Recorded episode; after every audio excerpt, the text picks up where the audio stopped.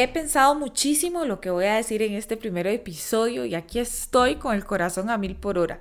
Late rapidísimo como si estuviera corriendo la carrera de mi vida. La adrenalina está a mil. Pero bueno, no soy la primera persona, ni seré la última tampoco, la cual tuvo una idea o la cual se le metió una idea en la cabeza sobre querer tener algo propio, un proyecto, algo retador, algo que me sacara de la zona de confort. Yo veo diariamente a las personas escribiendo su propia historia, dándole vida a sus proyectos personales y también veo el esfuerzo que está detrás de todo eso. Y pienso, yo también quiero algo así. Hace unos años fueron unos años turbulentos en mi vida en el sentido de que estaba recorriendo un camino para llegar a una meta. Y en el transcurso de esos años salió a relucir en mí una necesidad, una chispita por explotar una idea que se clavó en mi mente y mi corazón, pero no sabía ni qué era ni cómo lo iba a hacer. La Isaura que terminó esa meta fue otra porque me di cuenta de todo lo que podía hacer y más. Y de eso se trata esta vida, ¿no? De probar nuestros límites. Uno ve las cosas hasta que las quiere ver. Y ese fue mi momento. Y me dije, ok, es hora de escuchar esa idea y darle vida. Pero todavía tampoco sabía cómo hacerlo.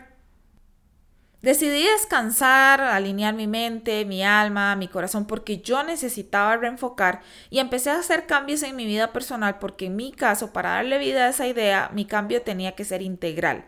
Y mientras cambiaba, trabajaba en silencio en esa idea, investigando, leyendo, explorando, escuchando y demás. Las cosas en esta vida, o así lo creo yo, bueno o no tan bueno, cuando son para uno, están ahí. No hay quite. Pero hay que adueñarse de esas cosas, hay que ir por eso, porque solos no van a llegar a la puerta de la casa. Pasados más o menos nueve meses ya sabía qué quería hacer, pero no sabía cómo. Y bueno, entre una larga y una corta, todo empezó a fluir. Y yo dije, esto es lo mío. Ya llegado el año más o menos estaba más concreto, más materializado y lo que hice fue pedir consejos sobre unos temas a personas que sabía que me iban a ayudar para afinar detalles y tan tan, aquí estoy.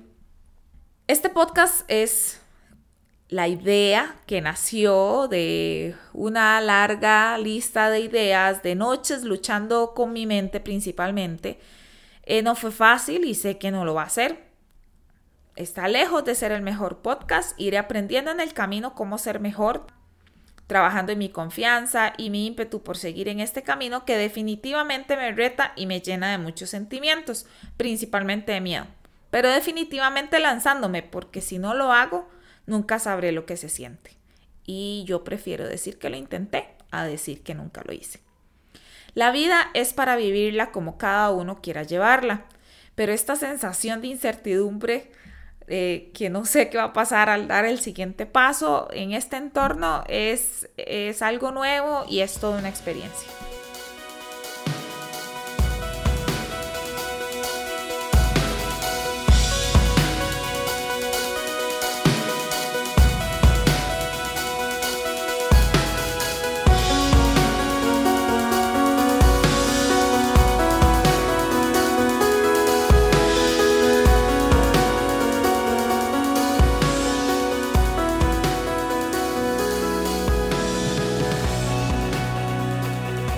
Soy Isaura y este espacio es 60 decibeles, un momento donde no existen las cargas que no nos corresponden, ni las etiquetas ni los prejuicios. Una forma de comunicación de las cotidianidades de la vida de información y apoyo colectivo. ¿Por qué les cuento toda esta historia? Porque sé que en la mente y en los corazones de muchos de ustedes hay algo que quieren hacer y no se animan todavía. Pero es hora de hacerlo. Apenas es febrero. Está empezando el año. Nunca es tarde. Al final el tiempo es relativo. Hay que hacerlo poco a poco.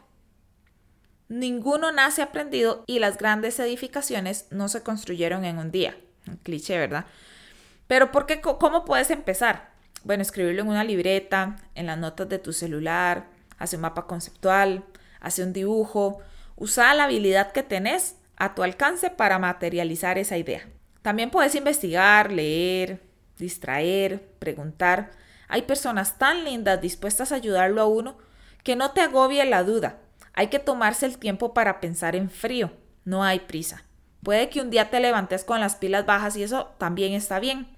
Desconectate un par de días y volvé a retomar donde quedaste. Sentate del otro lado de la mesa y ve las cosas desde otra perspectiva. Si es necesario, volvés a empezar. Un consejo de oro. No te compares con nadie. Es muy difícil no hacerlo, yo sé, pero nuestras aspiraciones, metas y circunstancias más que todo son totalmente diferentes a las de los demás. El solo hecho de que tengas esa idea, que lo estés pensando en este momento, es porque puedes hacerlo.